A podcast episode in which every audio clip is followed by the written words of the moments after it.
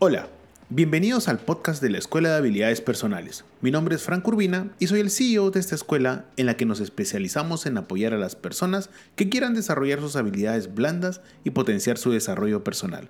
Así que por favor ponte cómodo, prepárate un café si deseas y acompáñanos en este viaje.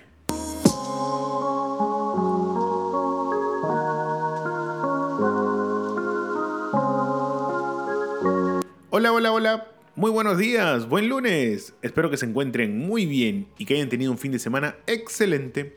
Bienvenidos al episodio número 21 del podcast Toma de Decisiones, tu podcast favorito. Yo soy Frank Urbina y espero que este fin de semana hayas recargado energías para tener una semana súper positiva.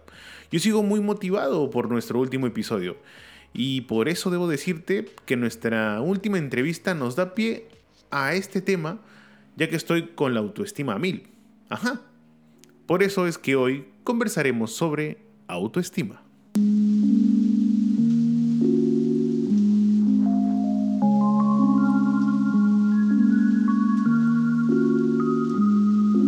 Hola, recuerda que también nos puedes escuchar por Anchor.fm, Spotify, Apple Podcast, Google Podcast y ahora también en tres nuevas plataformas, Overcast, Podvine y Castbox todos los lunes y jueves a partir de las 7 y media de la mañana.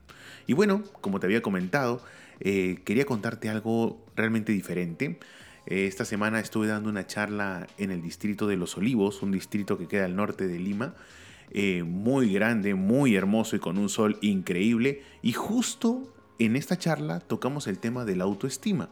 Entonces, de regreso a mi casa dije, oye, qué buen tema para poder tocarlo en el podcast, pero ya con otra, digamos, visión y orientación ya que quería más o menos mover este episodio de autoestima, pero ya con un tufillo un poco más laboral, ya no tan psicológico. Es por eso que el día de hoy, como te dije en la intro, vamos a hablar un poco de autoestima, pero desde el punto de vista eh, laboral y desde un punto de vista medianamente más profesional que nos pueda servir para el desarrollo de este podcast. Es por eso que quiero comenzar con un punto muy interesante. Hablemos directamente hoy de la autoestima, ya que ten presente que nos afecta y afecta al ser humano en todos los ámbitos de nuestra vida. Me gustaría más eh, potenciar el tema del trabajo, ¿no? Pero la autoestima afecta también en la vida familiar, en el ocio, en las relaciones, prácticamente absolutamente en todo. Ojo, tener hoy en día una buena autoestima nos ayuda a tomar más confianza en nosotros mismos estar más seguros de nuestras decisiones y, por supuesto, valorarnos más frente a los demás.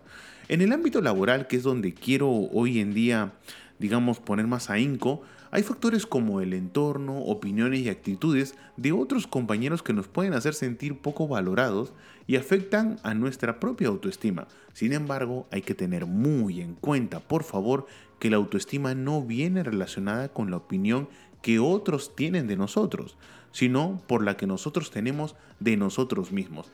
Es por eso que a veces uno se empieza a preguntar muchas veces qué es realmente la autoestima en el ámbito laboral.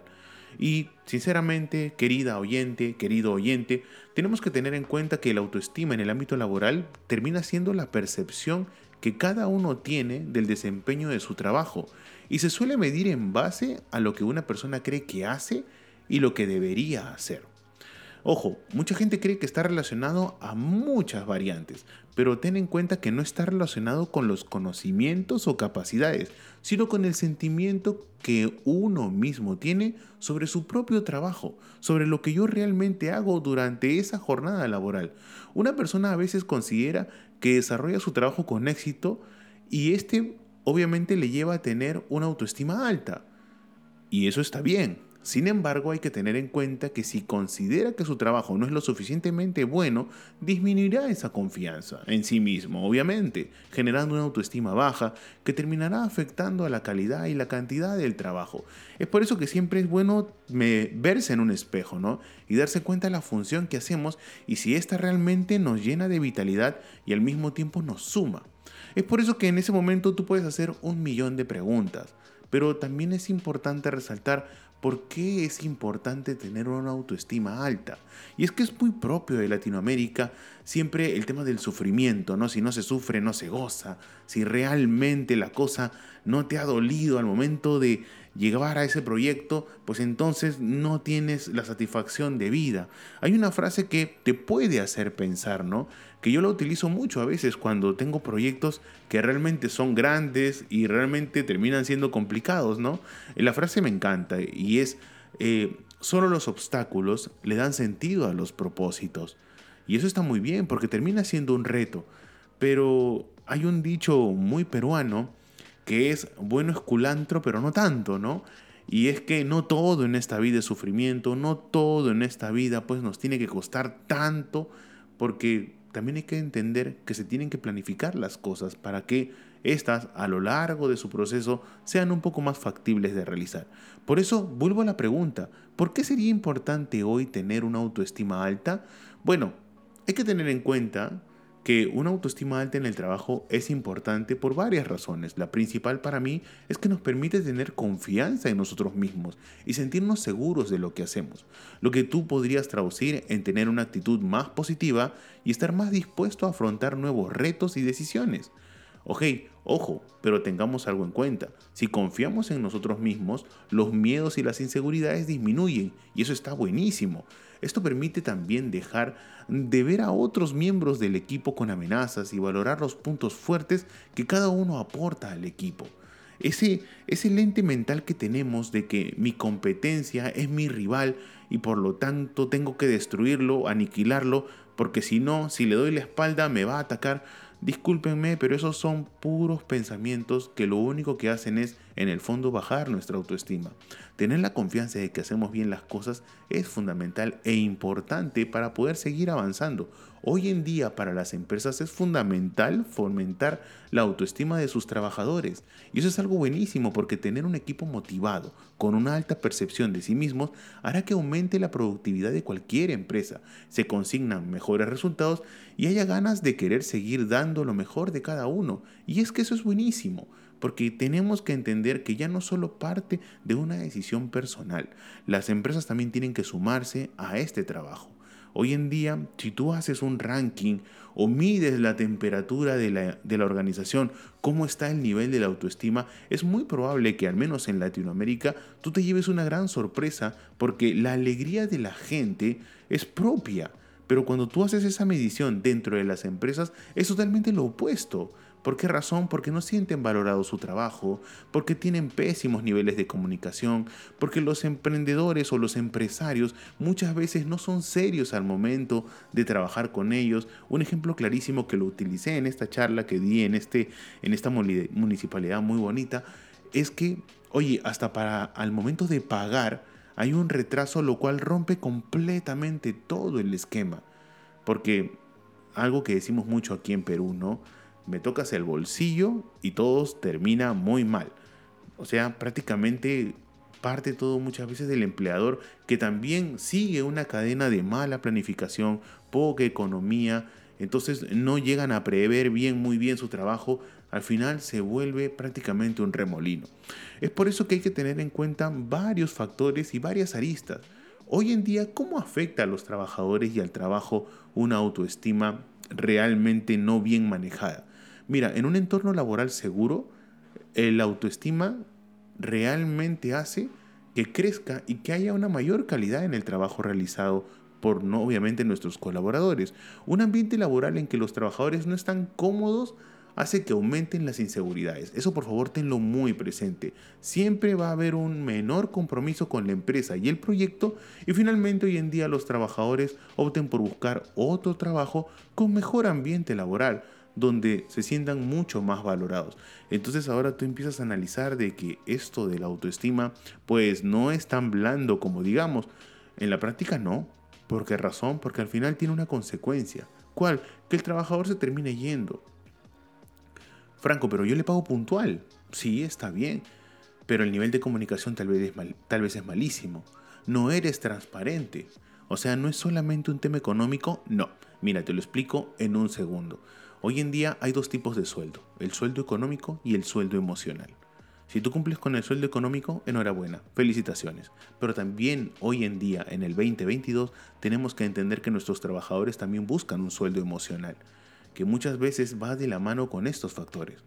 Si tenemos una autoestima baja, propia de la empresa, porque es algo cultural, ojo con eso también, entonces lo único que vas a tener como consecuencia son trabajadores que no estén comprometidos con tu marca, que no estén comprometidos prácticamente con la empresa, que no estén comprometidos ni siquiera con su equipo. Así que hay que cuidar muy bien eso. El empresario y el emprendedor tiene que tener eso muy, muy prácticamente calculado, porque ese es el trabajo diario que una persona realiza.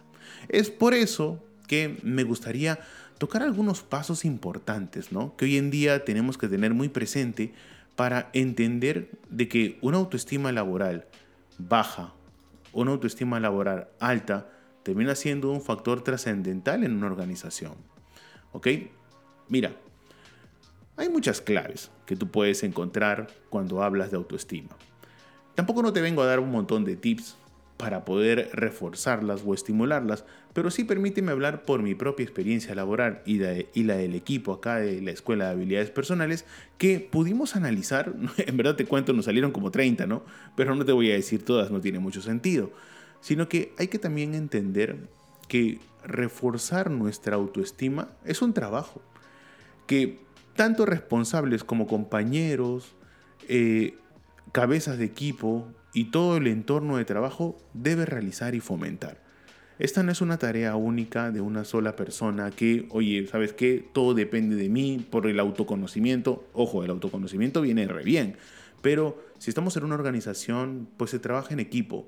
Porque en equipo ganamos y en equipo perdemos. Y si los niveles de autoestima son bajos, todo el equipo pierde.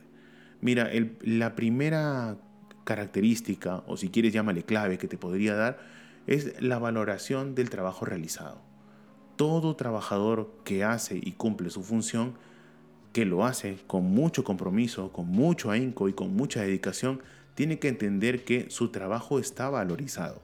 Si un trabajador o compañero ha realizado un buen trabajo, es importante felicitarlo.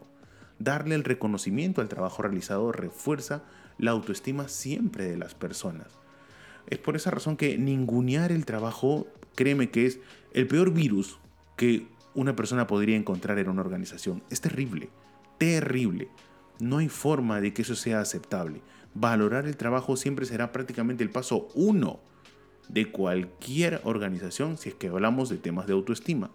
Otro punto que también puedas tener en cuenta es que tienes que potenciar la colaboración, la colaboración entre compañeros. Mil disculpas. Eh, y es que hay que tener eso en cuenta, ¿no? Formar equipos menos competitivos entre ellos y afrontar los retos conjuntamente. Hay muchos responsables que les gusta que haya una competencia negativa entre sus trabajadores, ¿lo puedes creer? Porque ellos piensan que de esta manera rinden más. Sin embargo, está demostrado categóricamente que si se trabaja en un equipo que se apoya y se confía los unos a los otros, se obtienen mayores beneficios. Y es que a veces llega a ser realmente raro, increíble e inentendible que haya gente que quiera que al equipo le vaya mal. Tú dirás, Franco, eso es lo más común del mundo. Sí, pues, lo puedes leer, pero ya cuando lo ves en la vida real termina siendo rarísimo, porque se supone que en mi equipo yo voy a tener gente que sume. Ojo, no estoy hablando de gente negativa, que ya más o menos entiendes la corriente de este podcast, sabes que a nosotros los negativos nos caen bien. ¿Por qué razón? Porque son la antítesis de una tesis que creemos que es totalitaria y eso no es correcto. Siempre buscaremos una síntesis. Saludos a Hegel, ¿no? Así que hay que tener eso muy en cuenta. Está demostrado que con buena actitud, con equipos realmente competitivos, que tengan todo muy claro, pues voy a obtener siempre mayores beneficios. Así que eso por favor resáltalo muy, muy detenidamente. Otro punto importante que también te podría comentar es creer en las capacidades de los compañeros. Sí, realmente. ¿Por qué razón? Porque conocer el potencial de los miembros del equipo y apoyarlos desde la escucha, el respeto y la confianza es necesario. Mira, si nuestro equipo confía en nosotros, aunque no seamos expertos o tengamos mucha experiencia, nos sentimos con confianza y tendremos menos miedo a cometer errores. Y es que realmente eh, algo que yo pude encontrar ahora que justo te comentaba esta charla, es que uno de los retos más grandes que tienen hoy los emprendedores es no delegar. ¿Por qué razón? Porque ellos lo hicieron solo, y eso es loable, pero los tiempos cambiaron.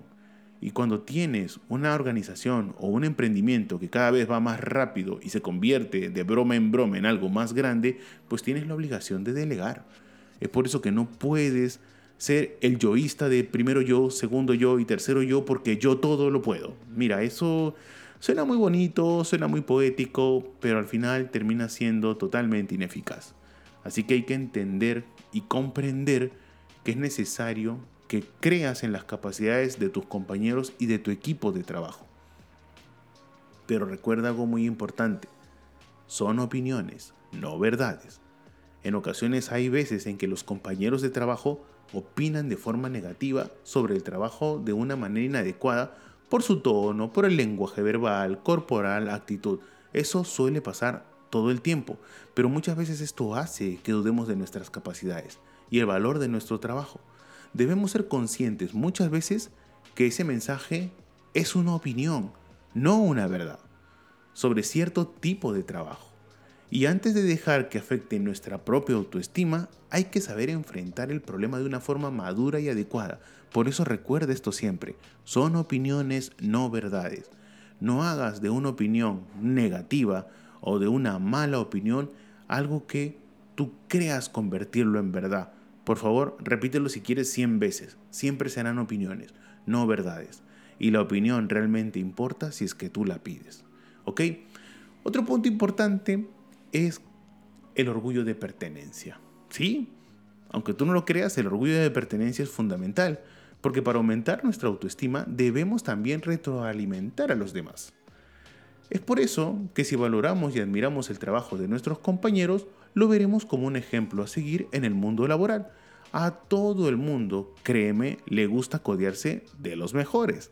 Si tenemos esa percepción de nuestros compañeros, sentiremos satisfacción por parte de su equipo por eso significa que también somos parte de los mejores. Esto siempre va a generar el orgullo de pertenencia que refuerce el compromiso con el equipo y la empresa. Así que a pulir esos temas que son realmente interesantes y necesarios para mejorar la autoestima laboral. Pero también hay algo que tienes que tener muy presente. Trabaja siempre con, en tu confianza a diario y no dudes de tus habilidades. Mira, siempre va a haber gente que tú encuentres en el camino, como decimos aquí en Perú, que nos quieran pinchar la llanta. Tal vez el término pinchar la llanta no se entiende muy bien para los 22 países que nos escuchan, pero es bajarle la presión del aire a la llanta de un auto para que éste vaya cada vez más lento. Trabaja mucho en tu confianza. Hay gente que definitivamente va a dar una opinión o va a decir algo o va a hacer algo que realmente no te sume, bueno, solo tu confianza y la confianza en ti hará que ese comentario o esa acción no disminuya tu trabajo. Así que por favor ten eso muy presente porque es lo único que hará eso es que avances porque estás totalmente confiado en realmente quién eres. Hay muchísimas cosas que podríamos hablar sobre las claves para aumentar nuestra autoestima, pero no quiero hacer de este podcast algo prácticamente ilimitado quisiera terminar esta partecita con una clave muy, eh, digamos, no la más importante, pero una que me ha servido a mí a lo largo de toda mi carrera profesional y laboral. ¿Sabes cuál es? Aprender constantemente. Y es que la formación constante, adquirir nuevos conocimientos y repoblar nuestro currículum con mayores capacidades te hace sentirte muchas veces más capaz. También es importante afrontar nuevos retos que nos hagan sentirnos mucho más útiles y preparados para todo. Hay una frase muy noventera que ya te le he dicho un millón de veces, salir de la zona de confort. Te soy sincero, nunca me gustó esa frase, pero en muchas ocasiones la escucho, tiene buen ritmo, tiene este, buena potencia, es muy cierta, pero en esta ocasión la voy a utilizar. Es necesario a veces salir de esa zona de confort que muchas veces nos estanca y que a mucha gente le cuesta salir. Es por eso que aprender constantemente, créeme, te hace mantenerte fuera de esa zona de confort que en muchos lugares termina siendo muy peligrosa. Mira, no quiero terminar este podcast sin darte rápidamente, porque ya nos excedimos al máximo, algunas técnicas finales para mejorar nuestra autoestima en el trabajo. Eh, hay una técnica que yo suelo llamar el regalo cada cierto periodo de tiempo reúnes a todo tu equipo y dices una capacidad o cualidad positiva que defina a cada compañero. Así de simple, a cada uno le das o le indicas una característica que tú creas positiva. Y créeme, nunca nadie se va a ofender. Otra que he podido leer, que, hemos podido investigar, que hemos podido encontrar, también es el famoso after work, después del trabajo, ¿no? Uno o dos veces al año, eh, pues realiza una salida con los compañeros del trabajo para comer, para ir a tomar algo y obviamente estar fuera del entorno laboral. Mejorar nuestra comunicación distendida hace que las personas normalmente se conozcan mucho mejor y descubran realmente otras facetas de sus compañeros, lo cual termina muchas veces rompiendo el hielo y hace pues que se cree un ambiente mucho más fuerte de camaradería. Y para terminar el famoso team building, que son esas escapadas, ¿no? Normalmente de un fin de semana en las que todo el equipo convive y donde muchas veces un coach eh, es el encargado de realizar actividades que refuercen la confianza y obviamente le muestre cómo trabajar mejor al equipo y valorar las cualidades de los otros compañeros. Te doy tres que, digamos, son muy básicas, pero recuerda, algo es más que nada. Así que ten eso muy presente, manejar la autoestima laboral no es sencillo. En este podcast créeme que hemos tratado de hacer un abstract muy fuerte porque es un tema gigantesco, pero queríamos tocarlo en primer lugar por la entrevista que tuvimos la semana pasada con Manuel Linares, que nos hizo entender, oye, hay muchas cosas que tú puedes mejorar, pero también parte de ti.